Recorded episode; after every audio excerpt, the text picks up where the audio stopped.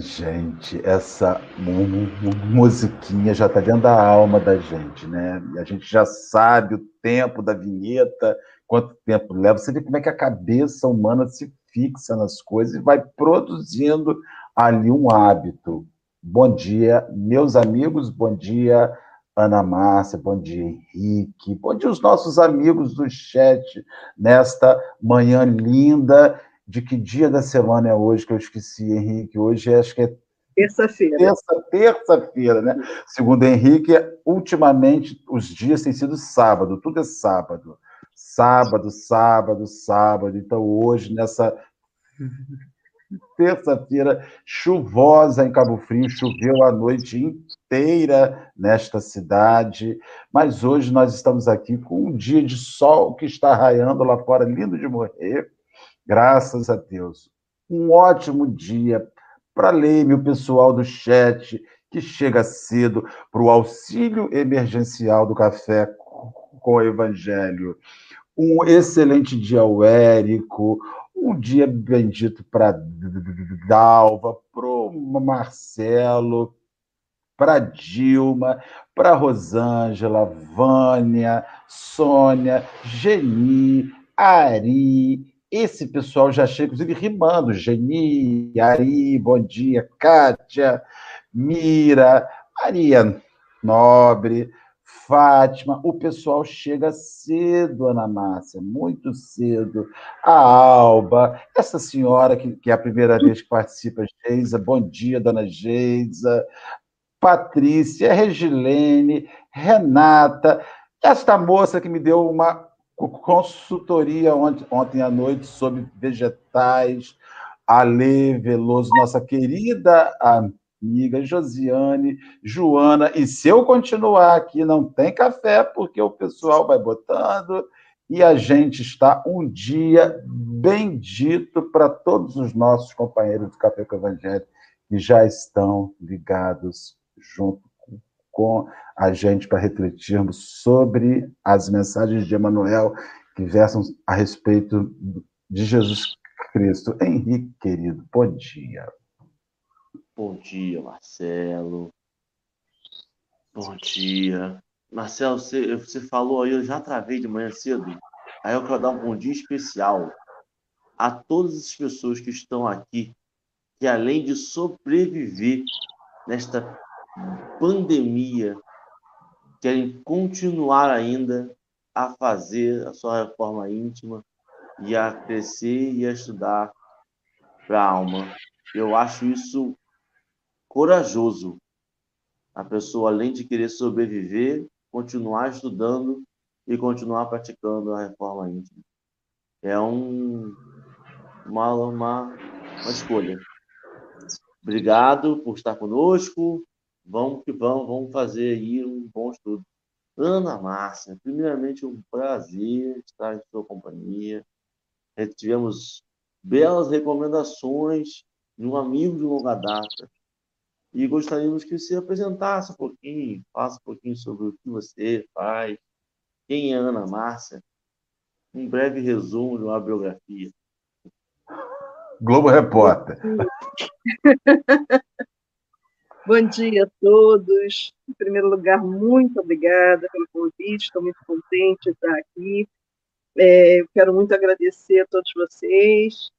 Henrique, muito prazer. Eu, eu já o conheço do Café com o Evangelho. E Marcelo, que é um amigo querido de muito tempo, companheiro de Comerges de muitos anos, né, Marcelo? Eu quero é, agradecer a Dora, tá? Pelo, pela paciência em função das minhas limitações tecnológicas. Vai ser muito bom estarmos juntos. Que bom, graças a Deus. Na Márcia, nós nos conhecemos em 91, Campos dos Goitacás, se não me falha a memória, quando a gente não. ia para as Cotinhas lá em Campos. Ou foi Macaé? Não, Nem sei onde é foi. Macaé. Macaé. Macaé, exatamente. É, gente, olha, isso é tempo para Dedéu. Eu não tinha barba branca, ela falou. Você não tinha barba branca, Marcelo? Pois é, Márcia. É, nós vamos inicialmente fazer nossa oração e, e rogar a Jesus aos amigos espirituais que sejam conosco neste momento. é, Henrique lembrou muito bem, né, é seguir a vida sobrevivendo e se transformando na sobrevivência. Senhor Jesus, aqui reunidos, nós te rogamos a presença amiga, rogamos a presença dos bondosos espíritos, a nos abraçar, nos envolver, abrir-nos a razão para a reflexão. Te pedimos ainda, Senhor, que chegue levando o remédio, a calma, a tranquilidade, aos nossos irmãos que estão agora nos assistindo em sofrimento, angustiados, com perdas, enfermos, cansados, exaustos. Essa pandemia está nos deixando mais do que nunca exaustos. Ela está nos levando a descobrirmos que o nosso limite ou é pequeno demais ou é longo demais. Acho que nunca vivemos, Senhor, um teste de fé assim, tão longo e grande, tão forte, tão intenso. O Senhor nos abençoe, nos guarde, nos oriente e que possamos fazer um bom dia de estudo e de reflexões. Graças a Deus. É, os nossos amigos que, que estão nos assistindo, estamos estudando esta obra, o Evangelho por Emanuel, os comentários ao Evangelho segundo Mateus. Essa obra é um, um, a Federação Espírita Brasileira fez a compilação dos textos de Emanuel inseridos em diversas outras obras. Em particular, hoje vamos estudar uma obra que está na revista O Reformador, de junho de 1966, na página 122. Reformador é uma revista que a Federação Espírita Brasileira publica há mais de um século. Se você quiser, você pode assiná-la. Você entra no site da Federação Espírita Brasileira e a assina. Se você quiser ainda, eles disponibilizam dentro do site da Federação Espírita Brasileira o acervo de toda a revista Reformador para você ler online, desde o primeiro número publicado há mais de 100 anos atrás. Então, você tem acesso dentro do site da FEB, é o www.febnet.com com. Entra lá que tem esse acervo lá, esse material maravilhoso. Texto de hoje, ele é extremamente complexo, porque ele mexe com coisas profundas dentro da gente. Motivos para socorro aos maus. Então, Ana Márcia, quais são os motivos para que nós socorramos os maus? Pode começar nos ajudando a fazer essa difícil atividade. Difícil mesmo, né? É bastante desafiador essa proposta de Jesus, essa possibilidade de crescimento pelo amor é um grande desafio, principalmente quando nos defrontamos com aquilo que nos fere, que nos machuca, né? Podemos ler? Começar Podemos. nossa então, você, você agora assume a direção do café. Oh, Ele meu é Deus, não faz comigo não. Vamos lá. Então, motivo para o socorro aos maus. E Emmanuel vai abrir o capítulo exatamente com uma fala de Jesus, como Marcelo disse, essa fala está no Evangelho segundo Mateus, capítulo 5, no versículo 44. Esse capítulo faz parte das, da, do Sermão do Monte, né? capítulo 5, 6, um pedacinho do 7, fazem parte do Sermão do Monte, que é a essência, né? a, o núcleo dos ensinamentos de Jesus. E ele começa com um textinho que diz assim: Jesus diz, né? E orai pelos que vos perseguem. Só isso aí já dá comentário até amanhã, né? Orai pelos que vos perseguem. E Emmanuel começa então comentando: todos aqueles espíritos interpretados como sendo maus são Desculpa são irmãos nossos, criaturas do Criador quanto nós mesmos, credores de auxílio e consideração. A maldade em si, a maldade em muitos casos, provém da ignorância que compele o ser a comportamento infeliz, reclamando assistência educativo. Então, eu entendo que a gente precisa começar pensando juntos aqui o que, que significa maldade, né? De onde vem essa coisa que a gente chama de maldade, né? Por que, que alguns são maus? E vamos colocar esse maus aí entre aspas. A doutrina espírita me ensinou que quanto mais a gente compreende as coisas, mais fácil fica lidar com elas. Algumas coisas que são, isso me lembra aquele filme infantil do monstro que aparece no armário. Quem vai lembrar aí que eu já estou meio velha? Monstros, é, monstros S.A. Monstros S.A. Aquele monstro que está dentro do armário. Quando você abre o armário, você vê, fica até amiga do monstro, né? A gente vê que a coisa não é tão complicada assim. E aí a doutrina espírita tem um material muito farto para falar sobre isso. Muito farto. Quando a gente entende que o nosso processo de evolução ele taivado, tá né? Tá, tá cheio, recheado de experiências que nos trouxeram até aqui. O livro dos Espíritos diz que Deus cria a criatura simples e ignorante, né? e ela começa uma viagem evolutiva. Lá, quando a gente era princípio, inteligente, eu, eu fui orientadora de uma cidade muitos anos, e quando a gente fazia reunião falando sobre evolução anímica, os meninos ficavam doidos. E aí tem uma, uma companheira nossa, agora já não é jovem assim, que ela cantava até uma música que eu não vou lembrar. A gente era pedra, depois a gente virou flor, depois a gente virou árvore, depois a gente virou gente. Eles brincavam com esse processo que eles achavam muito complicado. Mas é isso mesmo. O princípio inteligente ele passa por muitos processos, ele é exposto a muitas experiências exatamente para que ele possa agregar valor, quer dizer, construir coisas dentro dele que deem a ele consistências, ferramentas, para que ele possa viver, então, na condição de humanidade, até que a gente evolua a condição de angelitude, né, de espíritos, já numa condição de perfeição relativa. E essas inúmeras experiências compõem, por exemplo, no reino animal, a necessidade da sobrevivência. E aí, Deus, em suas leis, nos colocou naquela situação de construir um instinto de sobrevivência. A gente foi passando lá por uma opção de coisas que nos agrediam, a gente morria, né? Princípio inteligente passava por situações que o agrediam, o violentavam, ele era aquele corpo temporário era extinto. Isso foi dando a ele condições de se defender e de desejar profundamente manter a existência física. Esse é um patrimônio assim inigualável da condição de espíritos, desde lá do princípio inteligente construído, desde lá do princípio inteligente, que faz, inclusive, com que o suicídio seja uma transgressão tão grave às leis de Deus. Porque o patrimônio, esse patrimônio da construção do instinto de sobrevivência, ele é fantástico. E aí a gente chega à condição de humanidade. Lá no início a gente continua querendo sobreviver a qualquer custo. Se tiver que matar o outro, a gente mata, se tiver que destruir, a gente destrói, não tem problema.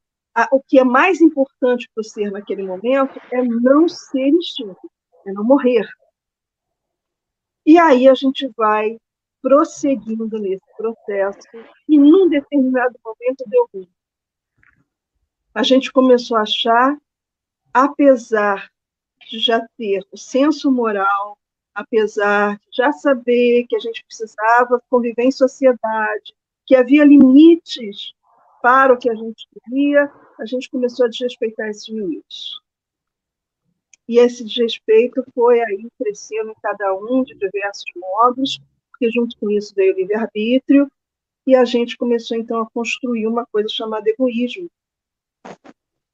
A gente conheceu o prazer, a gente conheceu a sensação, e a gente quis mais, quis mais, quis mais e mais e mais, e a gente foi por um caminho muito complicado, evolutivo, que nos trouxe até aqui. Esse caminho caracteriza alguns comportamentos que a gente chama, então, de comportamentos cruéis, né, de comportamentos maus, entre aspas, que é a deturpação desse instinto de sobrevivência. Não precisava ser assim, não tinha que ser assim, mas foi assim que a gente escolheu caminhar. Então agora a gente vai ter que consertar isso aí. Falei muito já. É, eu, eu fico pensando sobre a maldade e ela me parece é, uma, uma condição que é permanente, mas ela não é permanente. A maldade não compõe o, o, o, fim existencial da gente. O que nos compõe o fim existencial é a bondade. Só que quando você enxerga o mundo, nesse momento que você está vivendo, e você enxerga o mal, você tem a impressão que ele ganhou, que ele venceu, que, que não tem mais jeito. E, é, e é aquela música da Vanessa da Mata, é só isso, não tem mais jeito, acabou, boa sorte. E a gente fica olhando isso tudo, e porque, infelizmente, eu não consegui ainda, por mais espírita que seja, por mais estudioso que seja, por mais café com o evangelho que eu faça, existem várias horas da minha vida que eu estou querendo que a maldade acabe no meu tempo e que o mal veja o mundo pelo meu olho. Né? Então, assim, isso não é assim. Como eu queria que o, o, o mal, a gente pega um, um, amor da vida da gente, sacode e fala assim: você não está vendo o que você está fazendo? Não, ele não está vendo. Ele não enxergou isso ainda. E aí a gente tem que seguir amando aquilo ali, apesar de. Né? Isso que é a luta. Eu preciso amar aquela pessoa, apesar de. Henrique, você que é um homem que tem facilidades de amar, apesar de né? um homem que tem todas as facilidades do mundo, que você fala sobre isso. A cara de Henrique. Eu, Marcelo, eu, eu vou dizer para você, esse sentimento que a gente tem de que o mal venceu é, é porque em algum momento ele venceu mesmo em algum momento, os bons, os ditos bons, pessoas que são boas de coração, se embruteceram também. E faz parte da caminhada. E é loucura você pensar. E aí você tem sempre de pensar que você não está vivendo com um milhão de Jesus encarnado. Você está vivendo com 200 milhões de almas em crescimento. E que vão errar, que vão ser maus uns dias, são bons em outros. E se a gente tentar ver essa, essa ótica de que são comportamentos infelizes reclamando assistência educativa. O problema é que você se, a gente se bota sempre no papel do professor a gente se bota sempre nesse papel de que de quem está vendo a maldade, né? Ah, não, porque nós estudamos tanto, nós somos espíritas, nós falamos sobre amor todo dia. Mas a gente tem uma responsabilidade, às vezes, não pelo ato grande, mas pela aquela pequena maldade que vai alimentando aos poucos a coragem de quem quer cometer o ato grande. Então, é aquela maldade em, se calar quando você vê uma maldade falando mal de alguém. E aí aquela pessoa vai falando, falando, falando. Aí fala para 50 pessoas. Ninguém falou nada para ela. Ela começa a fazer maldade com outra pessoa. Na frente de um, de dois. Se ninguém falar, ela vai continuar perpetuando.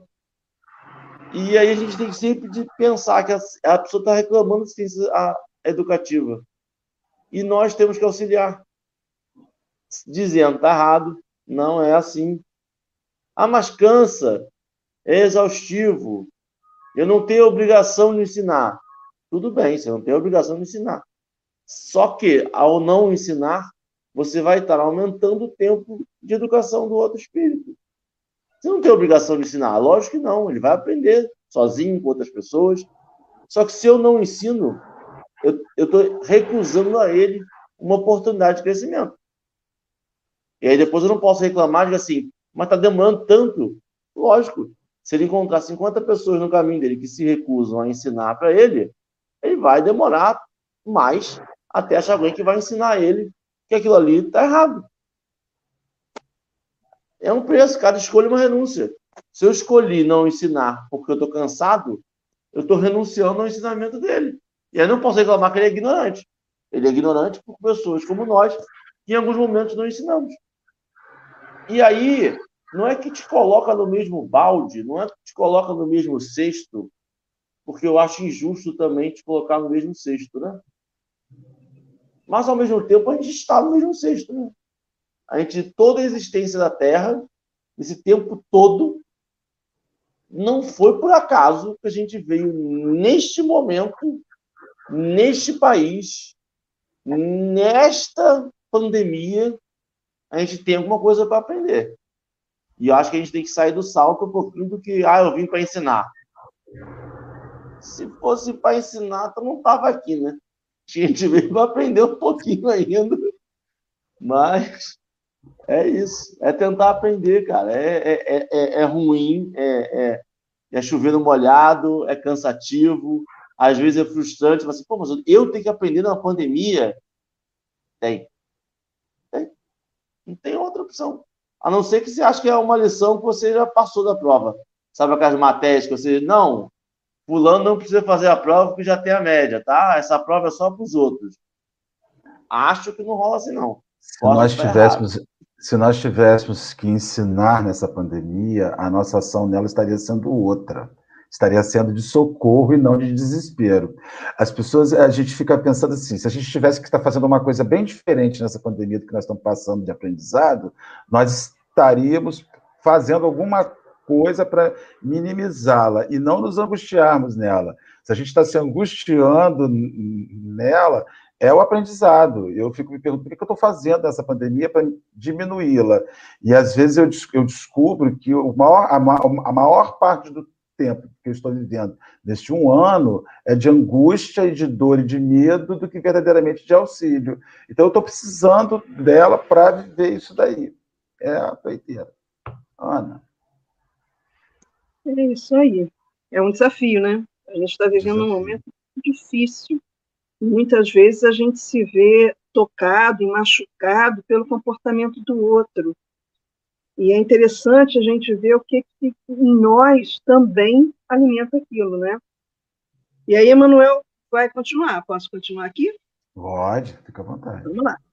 Às vezes, a crueldade não é senão doença catalogável na patologia da mente, agravada em muitas ocasiões por influência obsessiva, solicitando ajuda curativa ao invés de punição. Muitos criminosos são companheiros que não resistiram às tentações trazidas de existências passadas incursos em faltas das quais somos passíveis, em nossa atual posição, de consciências endividadas perante a lei. É, na verdade, aquilo que a gente considera maldade, os espíritos enxergam, e a gente, quando vai estudando a doutrina, também enxerga como adoecimento da alma. Né? É aquilo que a gente falava lá no início, é aquele instinto que a gente resolveu botar ele bem grandão e transformou ele em egoísmo, só quero tudo para mim, não quero saber dos outros e tal. Isso é um adoecimento da alma. O Leon Denis tem uma imagem que eu traduzo com as minhas palavras, mas que eu gosto muito de utilizar, eu acho brilhante. Ele diz que, que a, nossa relação né, com a lei de Deus ela vai se assemelhar àquele boneco João Temoso, sabe qual é aquele boneco que tem um peso embaixo, você bate nele, ele vai e volta. Então, aquele brinquedo, né? Ele, ele coloca a gente, compara com, aquela, com aquele boneco da seguinte forma: aquele peso embaixo que mantém o boneco numa posição de equilíbrio ereto, né? Porque aquele peso é que mantém o boneco naquela posição. Seria a nossa consciência, né? Os espíritos dizem que as leis de Deus estão escritas na nossa consciência. Ele diz que aquele peso equivaleria à consciência, né? Toda vez que uma força me empurra para sair da posição inicial, vai haver uma força que me empurra de volta. E aí ele compara isso aos nossos erros, aos nossos enganos, aos nossos equívocos. Toda vez que a gente transgride a lei de Deus, toda vez que a gente bate de frente com a lei de Deus, o boneco sai do eixo. Fica lá. Vai existir uma força chamada sofrimento que vai me colocar de volta vai fazer força para me colocar de volta naquela posição de inércia, aquela posição inicial. O que me faz força para me colocar naquela posição é o peso embaixo do boneco. É a minha consciência, onde estão escritas as leis de Deus. Esse processo de ir e voltar, ele é um processo que causa desconforto, que causa sofrimento. Isso é o adoecimento da alma. Toda vez que a gente sai do eixo, toda vez que a gente transgride a lei de Deus, toda vez que a gente bate de frente com a lei de Deus, como se a gente pudesse disputar com a lei de Deus. Esse amigo em comum muito querido, que a gente se referiu, é Gabriel, né? Gabriel costuma usar uma, uma, uma representação que eu acho muito interessante.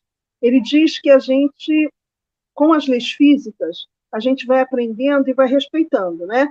É, eu não coloco minha mão, por exemplo, num cabo rompido onde existe uma corrente de alta tensão, porque senão eu morro, né? Pequeno detalhe, eu morro. Então, eu vou aprendendo aos poucos, por exemplo, quando eu boto a mão muito perto do fogo, quando eu pego uma panela muito quente, eu vou aprendendo que existe um calor que vai deixar a gente machucado e que vai doer. E aí eu não coloco mais a mão no fogo, da próxima vez, antes de botar a mão no, na, no cabo da panela, eu vou pegar um pano, enfim. Mas com, a, com as leis morais a gente não age assim. A gente transgride as leis morais, a gente fere as leis morais, a gente desafia as leis morais e continua achando que vai dar tudo certo, independente de estar sofrendo. Esse é o adoecimento da alma que Emmanuel se refere, né? o adoecimento da mente, é quando a gente não consegue compreender que aquilo que a gente fez até agora, que estava nos fazendo mal, não é o melhor. Até que a gente entenda que a melhor posição para o boneco é em equilíbrio, de acordo com aquele peso que está lá embaixo, a gente vai sofrer muito a ação dessa força que nos empurra de volta. Né? E aí não adianta eu, eu, eu chegar na frente do fogão e bater meu pezinho não quero que você me queime, não quero que você me queime. Vou ficar lá 20 anos falando não quero que você me queime, vou me queimar. Porque as leis físicas não vão se dobrar à minha vontade, aos meus caprichos. As leis morais também não. Elas existem para nos educar, para nos fazer pessoas melhores. E toda vez que eu transgredir isso, de alguma maneira, é, eu vou sofrer algum tipo de contingência. E é muito fácil, e aí isso vale para o encarnado e para o desencarnado quando a gente fala em obsessão, a gente está falando de intercâmbio, de intercâmbio de vontades, de intercâmbio de desejos, naquilo com que eu me afino, me afinizo, aquilo que eu escolho junto com o outro, seja encarnado ou desencarnado. Nós formamos um conjunto de mentes adoecidas que necessitam de educação íntima, de educação interna, de educação moral, do senso moral. E quando eu julgo o outro, isso é interessante também, quando ele diz aqui, Assim, muitos criminosos são companheiros que não resistiram às tentações. É muito fácil, às vezes, julgar o outro, né? É mole julgar o outro. Eu não sei o que aconteceria comigo hoje se eu não fosse espírita. A doutrina espírita está sempre me colocando ali nos trilhos, né? Eu não sei o que seria de mim não fosse a doutrina espírita. É muito complicado pensar no que aconteceria comigo não fosse esse conhecimento que me educa, ou tenta, pelo menos, me educar. Né? Então, não, não, vale julgar o outro, porque a gente não passou por aquilo que ele passou. Né? Isso, esse, esse, quarto parágrafo, muitos criminosos são companheiros que não resistiram às tentações, me lembra uma pequena história do Chico, que eu vou me permitir fazer aqui, contar. Chico uma vez foi a Belo Horizonte e foi convidado pelo, por, por uma pessoa a visitar um presídio. E aí chegou lá no, no presídio, aquele secto, né? O Chico sempre andava com aquele secto de pessoas, vão acompanhando, e ele começa a visitar o presídio, e o, o dirigente do presídio vai acompanhando o Chico. Aí vem um, criminoso com um livro e fala: Ah, Chico, eu tenho esse livro seu, autografa. Aí o diretor do presídio fala assim: Não, Chico, pelo amor de Deus, você é um falsário. Você vai sair daqui hoje, ele vai vender a sua assinatura, ele vai fazer tudo com a sua assinatura, vai preencher cheque seu. Aí Chico vai lá, autografa o livro. Aí depois esse Chico segue, aí um homem vem para abraçar. Quando vai abraçar o diretor do presídio, Chico, pelo amor de Deus, você matou a mãe garguelou a mãe e o Chico abraça o cara e passa, né? A visita inteira lá, fazendo a visita do presídio. Quando acaba a visita, aquele, aquele secto se rodeia do Chico e fala assim: então, Chico, com aquela evidência, né? Não gostaríamos de ver a dor que você. Aquela falsa, falsa humildade, né? falso ressentimento.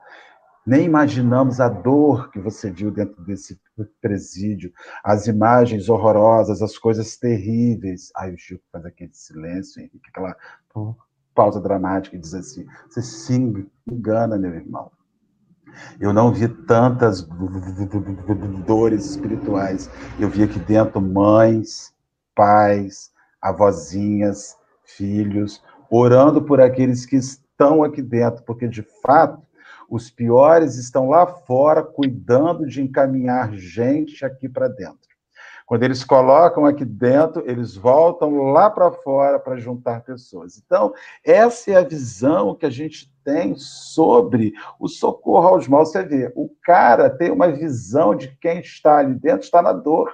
A dor já o, o, o derrotou. O mal tanto o derrotou que o colocou ali dentro.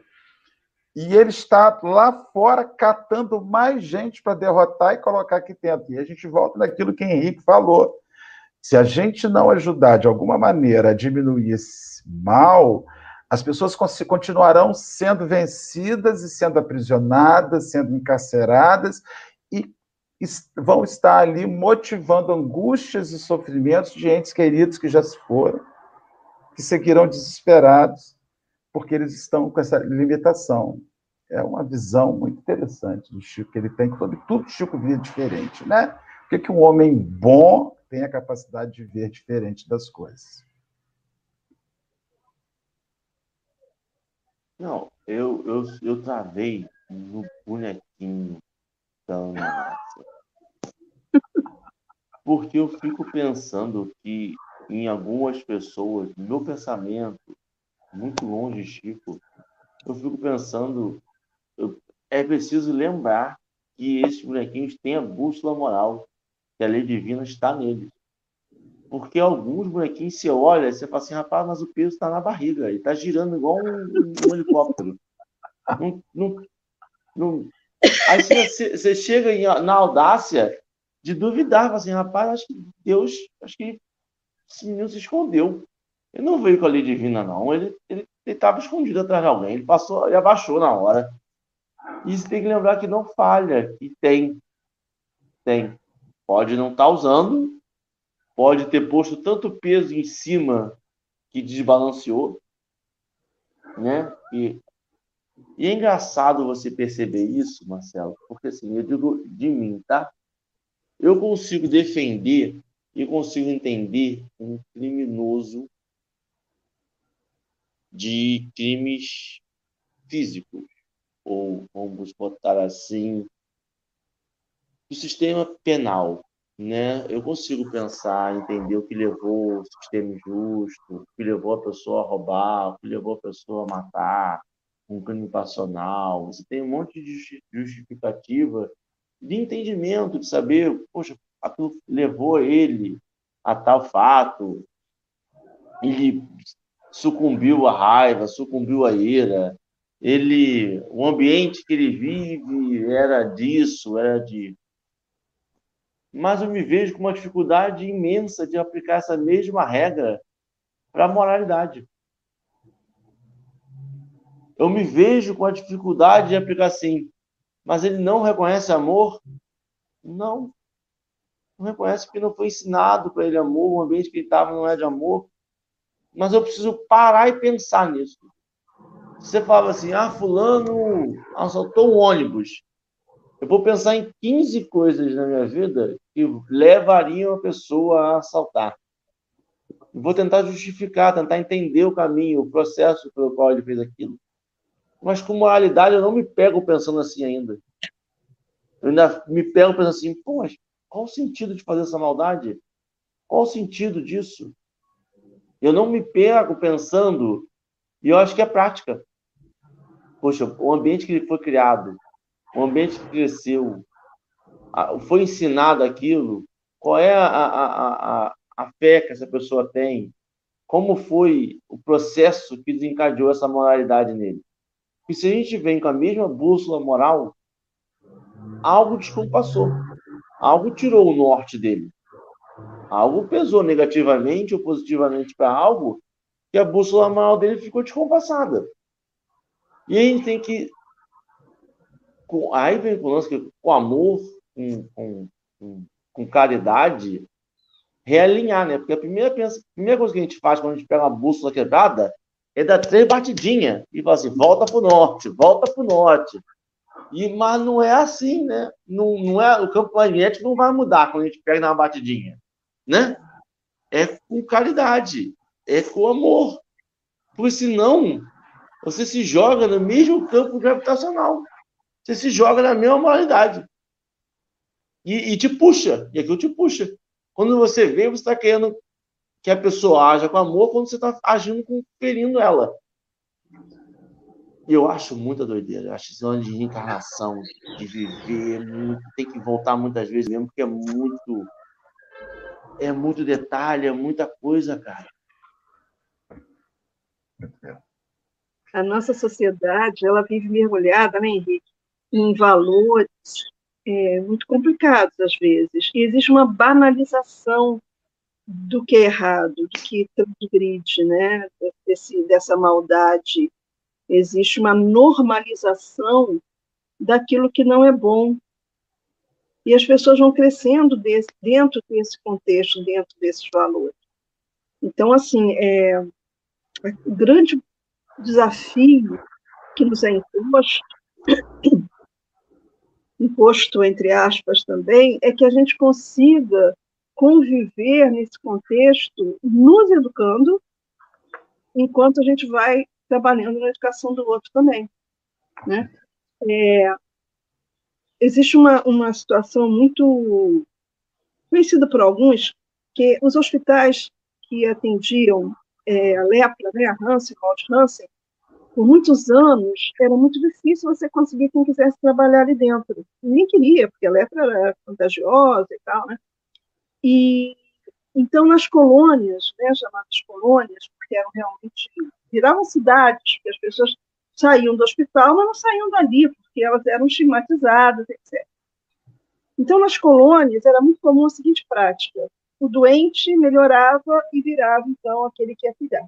Ia trabalhar na enfermagem, ia cuidar, porque ninguém queria trabalhar. Então, era um doente um pouquinho melhor que cuidava de um doente que é um pouquinho pior. Exatamente assim que a gente está.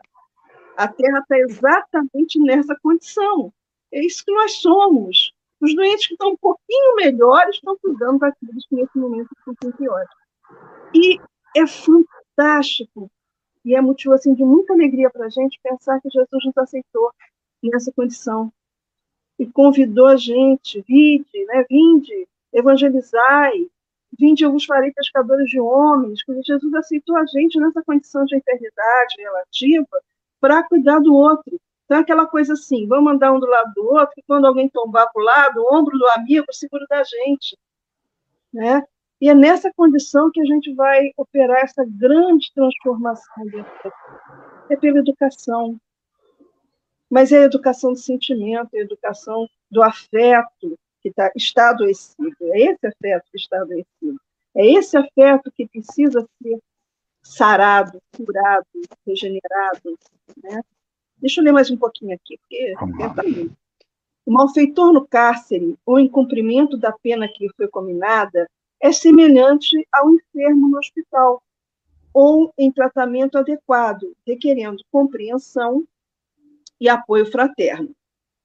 Ninguém experimenta alegria ante as vítimas do mal, como ninguém sente prazer diante do vizinho que a moléstia perturba. Mas, assim como o doente do corpo exige medicação, o doente da alma requisita socorro.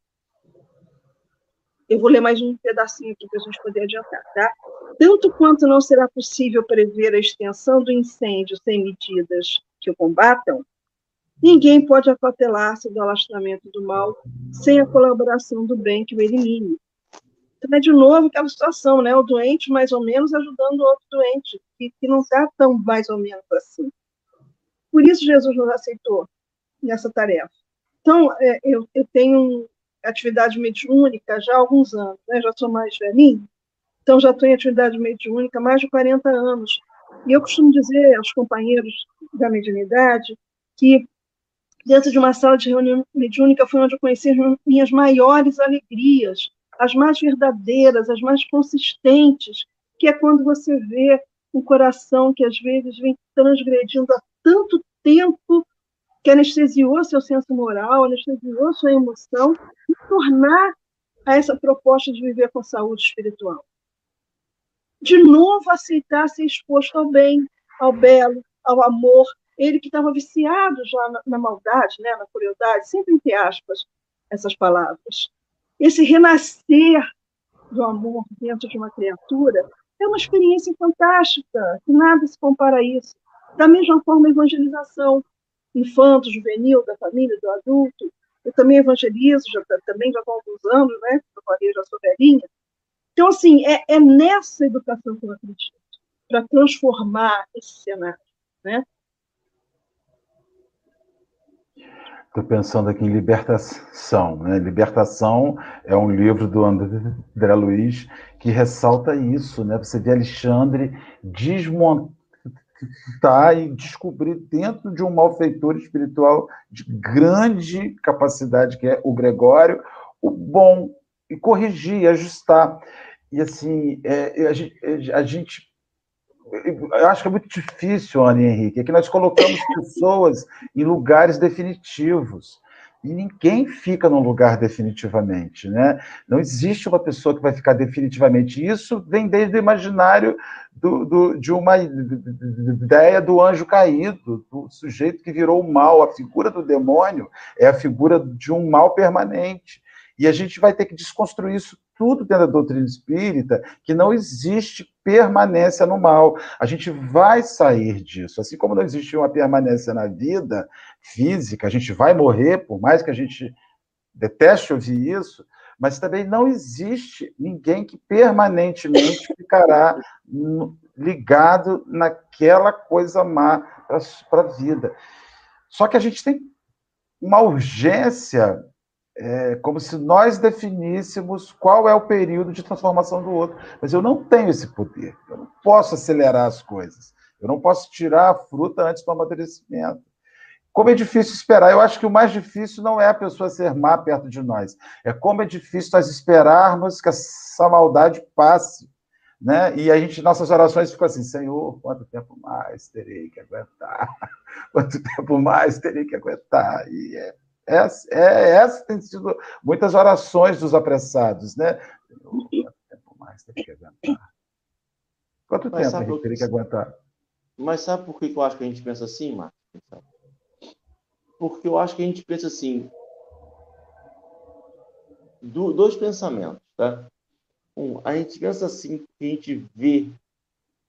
A gente não sabe se a gente vai resistir há muito tempo, no sentido de que a, a maldade chama e a gente ainda tem resquícios dela, e a gente pensa, não fica me tentando, não, que vai que eu caio na tentação. Entendeu? Porque a gente cai na tentação às vezes, a gente cai na maldade. E a gente fala assim, passa, para de ficar mal do meu lado, porque senão eu vou ficar mal também. E a gente não tem a confiança que a gente é bom ainda. Né? A gente fala assim, não, sai, afasta de mim, porque eu não quero chegar nesse nível, que eu vou voltar, eu volto. Eu dou passinho para trás. E a gente tenta nisso, né? E o outro pensamento que eu estava pensando na Márcia aqui, cara, eu acho que eu tenho a mente muito doida. Eu tava, você, você falou de, de, de ombro a ombro. Eu fico pensando quantos irmãozinhos o irmão tá do lado e o cara dá o um passinho para trás para o cara cair. Olha eu ocupar o lugar do cara, porque a gente pensa sempre em competição. A gente pensa assim, ó, sai para não atrapalhar minha, camada, minha, minha jornada evolutiva. Eu já passei disso aí. Se vira agora com a sua sombra e deixa eu na minha frente aqui que eu vou passar você. Não é assim, né? Não é assim. Às vezes é só para lembrar você que você o egoísmo também é sombra. Pensar no outro, abandonar o outro com não é com amor, é com, né? E a gente fica pensando nisso, a gente fala assim, rapaz, não é à toa que eu tô aqui não. Não é à toa tanta sombra, tanto pensamento ainda que eu tenho de eu só quero tomar vacina e esperar dentro da minha casa passar por isso. Tudo bem, vamos é, a, mil. A, a gente é né? é o outro em contenção. A gente é o outro em contenção. Acho que a gente Aí é, a gente vai levando aquele destino. Em contenção, a gente vai ficando em contenção. E toma um, um Rivotril SOS 025, vai ali, faz uma terapiazinha, a gente é exatamente o outro em contenção. É uma doideira. E eu acho que é por isso que a gente afasta tanto. A gente afasta por medo de se tornar igual. Com certeza. Nós Porque somos. a gente não tem. Né? Pode falar, Henrique, pode. desculpa. Pode falar, pode falar. Nós somos luz e sombra. Eu gosto muito dessa música. Nós somos luz e sombra. É, é, é, é, é engraçado, né? Tem um amigo que diz que eu sou chocolate com pimenta. Então, algumas pessoas despertam meu lado chocolate, outras despertam meu lado pimenta, né?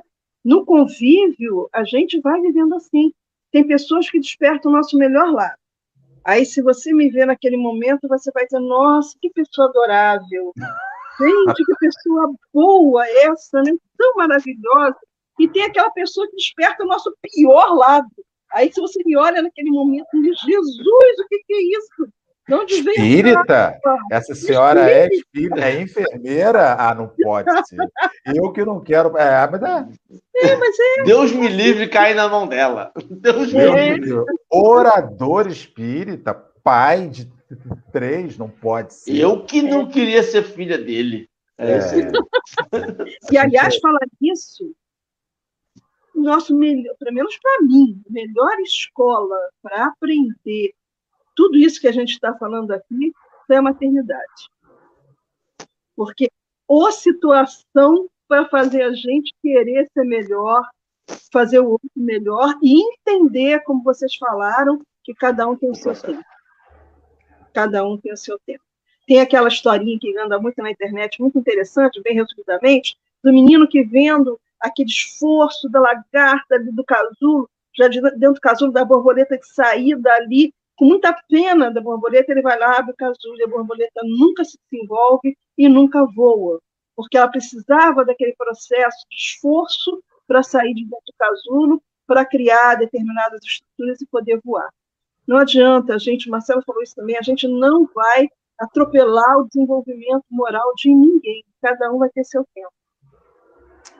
Então, falta a gente se colocar no nosso lugarzinho, né? A gente acha que tem uma importância danada a gente acha que a gente tem o poder de avançar e atrasar encarnações de pessoas.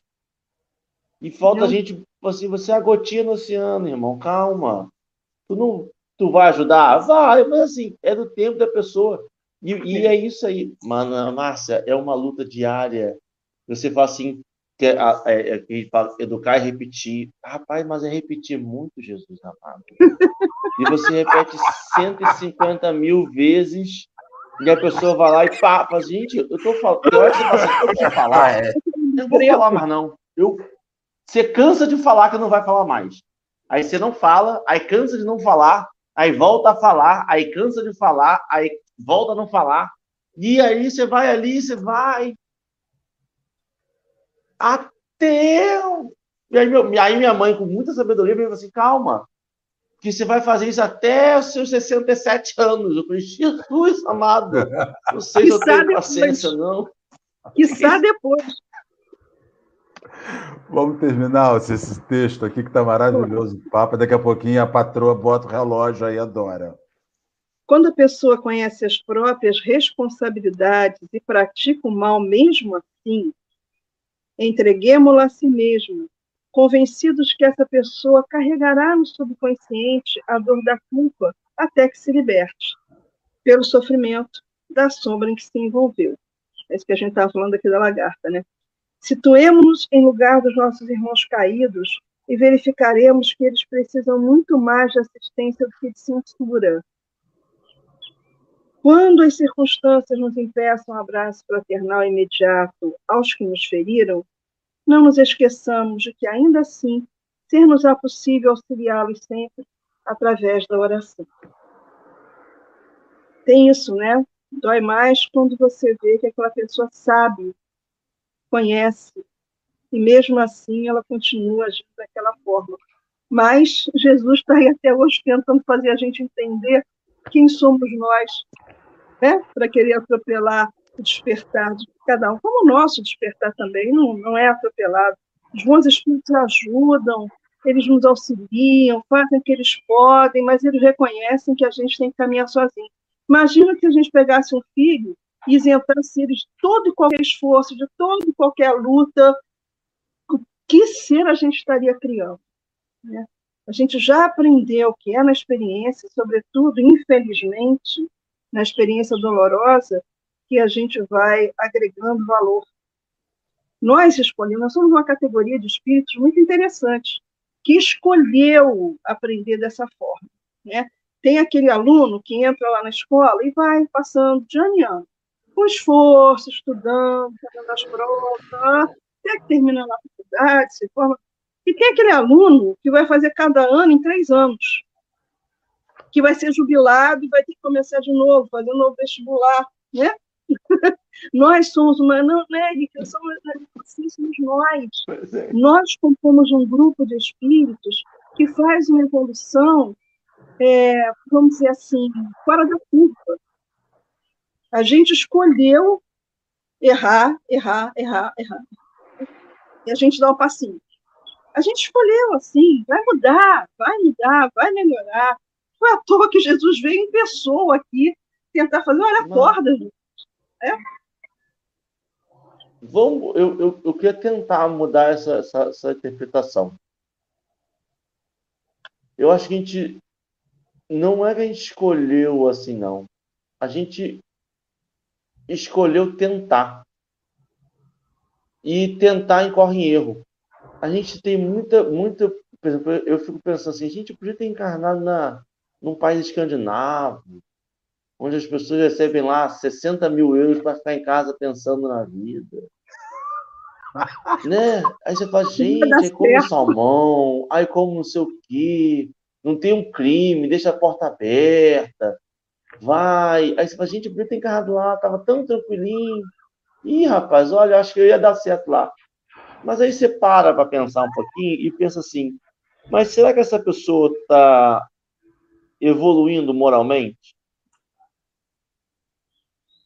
Ou a gente escolheu vir para cá nesse tempo, nesse país, nessa época, passar por uma pandemia, para poder errar, acertar e fazer um, um belo. Isso aqui é um belo intensivão, vamos ser sinceros. Isso aqui é um aulão pré-vestibular. Isso aqui é sábado antes do Enem. Isso aqui é, é entrar às 7 horas da manhã e sair 10 horas da noite. Isso aqui é um intensivão. E às vezes a gente veio para cá para ser intensivista, para a gente falar assim, cara, vamos errar muito, vamos acertar muito, mas vamos tentar muito. Todo mundo, tentar muito. E acho que, acho que como brasileiro, a gente pode dizer que a gente tenta muito. Como brasileiro, a gente erra muito, mas a gente tenta muito. A gente não é daquele povo que passa indolor por uma, uma, uma encarnação sempre tem um aprendizado. Cometendo erros ou recebendo erros. A gente sempre tem um aprendizado. Acho que a gente tem que. Eu, eu prefiro, Ana Márcia, com todo, com todo o amor, eu prefiro não me ver como aluno jubilando, não. Eu prefiro me ver o aluno que eu pegou. Sabe o que acontece? Eu fui lá na faculdade e peguei. Não, você precisa fazer cinco créditos, me vê 15. Eu quero 15, eu quero, quero passar de ano rápido. E aí você fala assim, rapaz, você está com a média em todo, mas eu estou fazendo 15 matérias, né? Me dá respeita. Eu estou puxando matéria lá do 19 ano. Eu estou puxando tudo. Porque é uma coisa muito intensa que a gente vive aqui no Brasil. A gente tem que pensar sobre desigualdade social, sobre política pública de cota, sobre política pública de acesso ao SUS, sobre é, é, é, tudo. A gente fica pensando numa encarnação só. As, essas pessoas que. E é muito difícil para pensar uma pessoa na seu convívio que, que, nunca pensou em nada sobre isso. Em algum momento não foi afetado por um racismo estrutural, que não foi afetado por uma desigualdade social, que não foi afetado por um, um patrão que, que coisa. Ele sempre passa por uma dessas coisas, se não uma, mais de uma. E eu acho que a gente puxa muita matéria. E a gente tem que se dar a respeito de bombar em uma ou outra. Mas está puxando muita. Eu, como brasileiro, reconheço.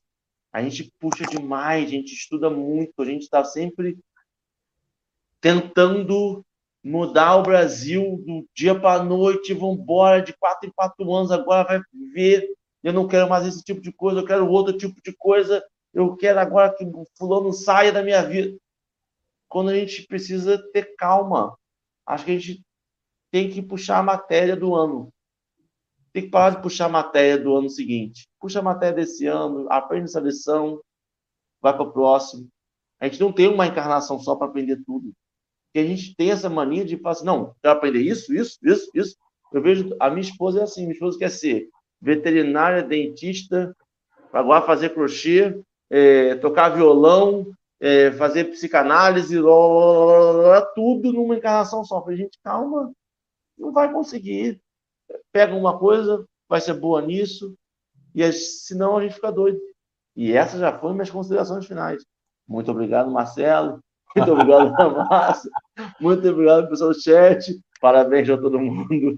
Ô, Henrique, eu estava pensando quando você estava dizendo aí que justamente esses lugares ditos como perfeitos, que não são tão exigentes na vida, se você for procurar o índice de suicídio, é gigantesco. Os países nórdicos são países campeão, campeões em suicídio.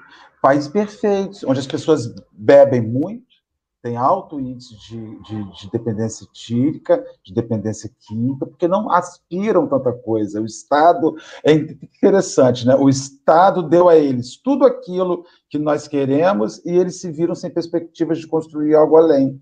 Então ficaram acomodados. E isso, para é consideração final, enquanto esse, essa fala de hoje da Ana Márcia, essa fala do Henrique hoje, só me lembrava na cabeça uma coisa do Cristo. Não julgueis para não serem julgados.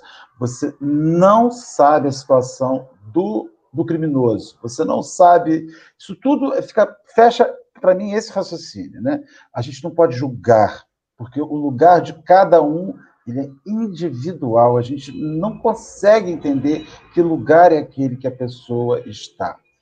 Henrique, muito obrigado, porque esse foi maravilhoso estudo. Estou preso na colônia de Ana Márcia até agora. Vou passar o resto do dia me vendo nessa colônia. Vou passar, vou passar semana, Ana Márcia, na colônia, né, me procurando ali dentro, entre o enfermo, o menos enfermo. Ana Márcia, com você, suas, as suas considerações finais, foi maravilhoso.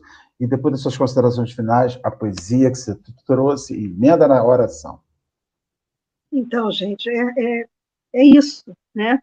Quando a maldade nos ferir muito profundamente, quando ela doer lá no fundo da alma, vamos nos colocar na posição de pai, de mãe, que perdoam incondicionalmente seus filhos, com tantas dores, com tantas limitações, com tantas dificuldades. E aí, como Marcelo falou, eu trouxe uma poesia que fala de uma mãe que foi ferida no mais profundo do seu coração, porque viu seu filho seu filho amado, seu filho querido, seu filho onde ela que era uma pessoa onde ela só reconhecia amor, bondade, sendo traída por um companheiro de jornada que ele deveria entender a mensagem, então se converteu naquele que foi seu maior algoz, conforme a visão material, né? E essa mãe, na visão de Maria Dolores, diz o seguinte: depois de muito tempo, sob os quadros sombrios do Calvário. Judas, cego no além, errava solitário.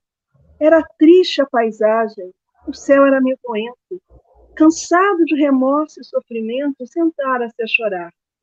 Nisso, nobre mulher de planos superiores, limbada de celestes esplendores que ele não conseguia divisar, chega e afaga a cabeça do infeliz. Em seguida, num tom de carinho profundo, quase que em oração, ela diz: Meu filho, por que choras? Acaso não sabeis? Replica o interpelado, claramente agressivo: Sou morto e estou vivo. Matei-me e novamente estou de pé. Sem consolo, sem lar, sem amor e sem fé. Não ouviste falar em Judas, o traidor? Sou eu que aniquilei a vida do Senhor. A princípio, julguei podê-lo fazê-lo rei, mas apenas lhe impus sacrifício, martírio, sangue e cruz. E em flagelo e aflição, eis que minha vida agora se reduz. Afastai-vos de mim. Deixai-me padecer nesse inferno sem fim. Nada me pergunteis, retirai-vos, Senhora. Nada sabeis da mágoa que me agita, nunca penetrareis minha dor infinita. O assunto que lastimo é unicamente meu. No entanto, a dama calma respondeu: Meu filho, sei que sofres, sei que lutas, sei a dor que causa o remorso que escutas. Venho apenas falar-te que Deus é sempre amor em toda parte. E acrescentou serena: A bondade de Deus jamais condena. Venho por mãe a ti, buscando um filho amado. Sofre com paciência a dor e a prova. Terás em breve uma existência nova. Não te sintas sozinho ou desprezado. Judas interrompeu-a e bradou rude pasmo. Mãe, não me venhas aqui com mentira e sarcasmo. Depois de me enforcar num galho de figueira para acordar na dor, sem mais poder fugir da vida verdadeira, fui procurar consolo e força de viver ao pé da pobre mãe que me forjara o ser. Ela me viu chorando e escutou os meus lamentos, mas teve medo dos meus sofrimentos. Expulsou-me expulsou a conjuros, chamou-me monstro, por sinal. Disse que eu era unicamente o espírito do mal. Intimou-me a terrível retrocesso, mandando que apressasse meu regresso para a zona infernal de onde venho. Por certo, eu vinha. Ah, detesto lembrar a horrível mãe que eu tinha. Não me faleis de mães, não me faleis de amor, sou apenas um monstro sofredor. Ainda assim, disse a dama docemente, por mais que me refuses, não me altero. Amo-te, filho meu, amo-te quero ver-te de novo a vida maravilhosamente revestida de paz e luz, de fé e elevação. Virás comigo à terra, perderás pouco a pouco o ânimo violento, terás o coração nas águas do bendito esquecimento, numa existência de esperança. Levar-te-ei comigo a remanso e abrigo, dar-te-ei outra mãe. Pensa e descansa. E Judas, nesse instante, como quem olvidasse a própria dor gigante, ou como quem se desgarra de pesadelo atroz, perguntou: Quem sois vós? Que me falais assim, sabendo-me traidor? Sois divina mulher irradiando amor? Ou anjo celestial de quem presinto a luz? Entanto, ela, fitada frente a frente, respondeu simplesmente: Meu filho, eu sou Maria, a mãe de Jesus. Maria, mãe querida, tende piedade de todos nós, compaixão dos nossos equipes e ajuda-nos a aprender a viver em consonância com os ensinos do teu filho e harmonia com a lei de Deus. Muito obrigada.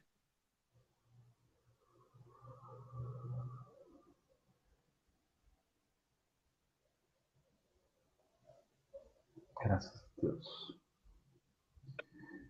Deus nos abençoe. Maria Dolores é impactante demais da conta. Nossa, essa mão de Chico, benditas mãos de Chico Xavier. Meus amigos, uma alegria sem fim, Ana Márcia, te rever hoje aqui. Essas reflexões foram profundas, tocaram na nossa alma. Vou passar um dia feliz pensando em você, no Henrique e todos esses amigos que nós tivemos aqui. Meus irmãos, um bom dia para todos vocês, Henrique, Ana, amigos, e amanhã estaremos juntos com mais um Café com o Evangelho. Que Deus nos abençoe, que Maria, a mãe de Jesus, siga indo nos, nos buscar nos buracos da vida, porque ela vai, segue ali nos ajudando. Um bom dia para todos vocês. Fiquem com Deus.